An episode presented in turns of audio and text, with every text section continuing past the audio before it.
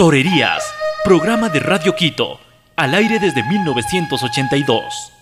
Torerías, noticias, entrevistas, reportajes, comentarios de historia y actualidad sobre el mágico planeta del toro. La fiesta brava es arte y cultura. Torerías con Carmen Toledo Rider y Gonzalo Ruiz Álvarez.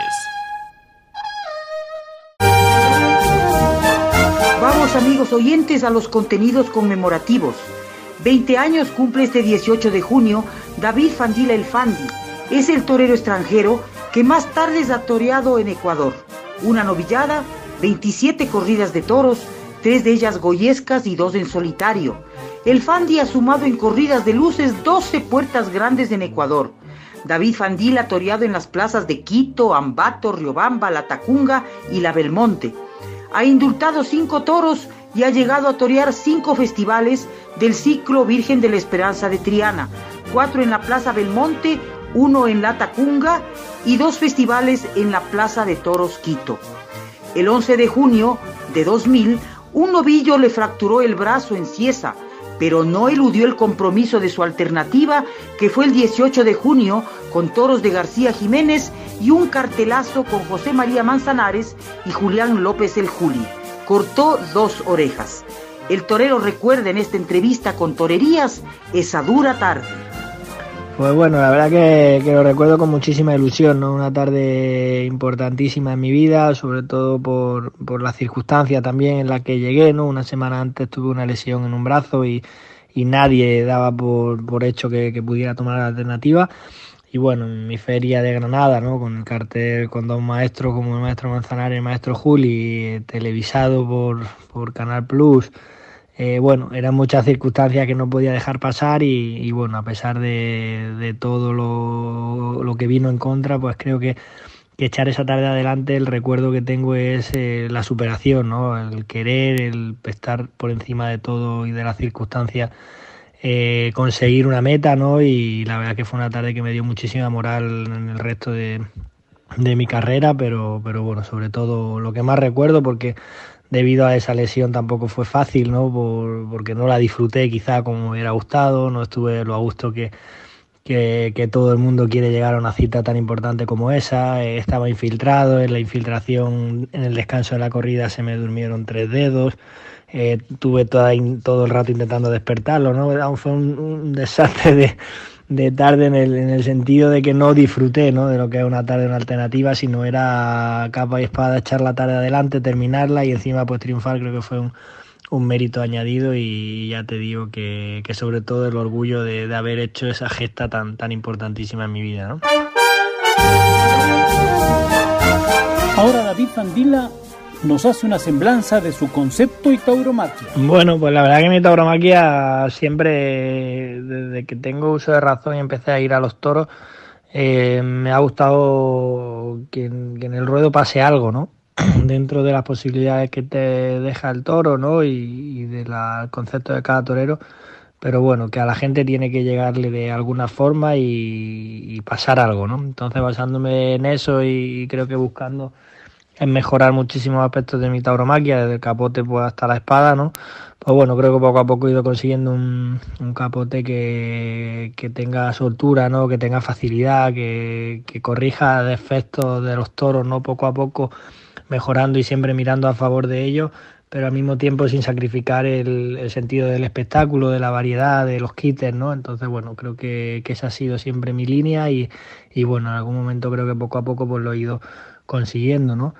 El tercio banderilla siempre me ha encantado que, fuera vistoso, ¿no? Que fuera variado, salir un poco de la monotonía, ¿no? Del, que estaba un poco encasillado el tercio banderilla y, y al mismo tiempo eh, basándome en grandes maestros como el maestro Splat, el maestro Soro, el maestro Víctor Méndez, pues sacando cada cosita de, de ellos, e ir buscando mi propia personalidad y que al final, eh, bueno, a lo largo del tiempo que consiguiera que, que el Fandi fuera eh, diferente, ¿no? Teniendo cosas de, grandes maestros, pero que, fuera una personalidad propia y que, fuera una señal de identidad, ¿no? Y luego la muleta, pues bueno, me gusta, me gusta el toreo, pues bueno, el toreo puro, ¿no? El toreo de verdad y dentro de, ese toreo cuando, cuando los toros te lo dejan hacer, pues bueno, tratar de disfrutarlo, de, templarlo, de, que tenga trazo largo, que tenga poder. Pero bueno, también soy consciente de que todos los toros no valen para eso y, mi tauromaquia siempre se ha tenido que basar en, el éxito, ¿no? en la conexión con la gente, en que la gente estuviera muy metida en la faena de principio a fin y bueno, eso hacía que, muchas veces pues, tuviera que tirar de recursos, de variedad y que, y que volviendo al principio, pues bueno, que, que allí en el ruedo siempre pasara algo, o cuando el toro te lo deja, pues quizá mejor y cuando no, pues tirar de recursos, variedad o llamémoslo como queramos, pero que la gente a fin de cuentas siempre se vaya con ganas de volver. ¿no? Una de las plazas emblemáticas para David Fandir el Fandi ha sido Granada. Orilla el medio centenar de corridas y la cifra de salidos a hombros en corrida de toros es impresionante. 46, profeta en su tierra. Bueno, la verdad que Granada para mí siempre ha sido especial, ¿no? En mi casa es donde empecé a ver toros, donde en la plaza cuando terminaban las corridas y, me gustaba de niño juguetear por el callejón y salir al ruedo, pues, pues bueno, soñaba con, poder ser torero algún día, ¿no? Y pisar ese albero, ¿no? Y la verdad que, que bueno, para mí es algo muy especial y, luego, gracias a Dios, creo que fue una feria de, segunda, ¿no? de la categoría de, Granada, en, la que he tenido la suerte de torear, pues bueno, contando la, corrida del año pasado, han sido 49 corridas de toro y he salido 46 veces a hombros, ¿no? Más dos novilladas que también salí a hombros, 18 eh, festivales del síndrome de Down, ¿no? Con el que siempre colaboro, ¿no? Y trato de ayudar en la, en la organización bueno, creo que nos une muchas cosas y creo que la química con que no, no sé si queda mal decirlo, ¿no? Que, que en mi casa o en mi tierra pues te, te traten como, como, como a uno más, pero, pero bueno, la verdad que siempre ha habido muy buena química, creo que, que siempre me he sentido orgulloso de llevar el nombre de Granada por, por el mundo y cuando he vuelto a Granada, ¿no? Y toreo en Granada, la verdad es que la gente siempre se ha portado con un cariño increíble que, que siempre, siempre le estaré agradecido porque la verdad que siempre en todas las temporadas de los años fuertes siempre dije que Granada era un pilar fundamental en mis temporadas, me ayudaba muchísimo, me daba un empujón y un golpe de oxígeno tremendo y, bueno, también son partícipes de todo lo que he conseguido, ¿no? Y, la verdad que, que siempre, siempre estaré agradecido. Fandi ha sido cabeza del escalafón en Europa en cinco años, 2005, 2006, 2011, 2012 y 2015. Además fue escolta del puntero en cuatro ocasiones y en varias temporadas superó las 100 corridas de toros. David Fandila, el Fandi, confirmó su alternativa en las plazas de México y Bogotá, toreó en Lima y en varias plazas colombianas, pero tuvo cartel especial en Venezuela y Ecuador. En nuestro país, el diestro extranjero que más corridas ha sumado en la historia es el Fandi. Tiene una novillada y 27 corridas de toros, tres de ellas goyescas y dos paseillos en solitario. Ha indultado cinco toros, Catedral de Triana e Injuriado de Vistahermosa en Ambato, Chorongo de Triana y Cortés de Guagrahuasi en La Tacunga y Lanudo de Guagrahuasi en la Plaza Belmonte. Bueno, eh, la verdad que, he sido un torero que, en América siempre se me ha dado bien, ¿no? Y, bueno, especialmente siempre he tenido muy, muy, muy buena química tanto con Ecuador como con Venezuela, ¿no?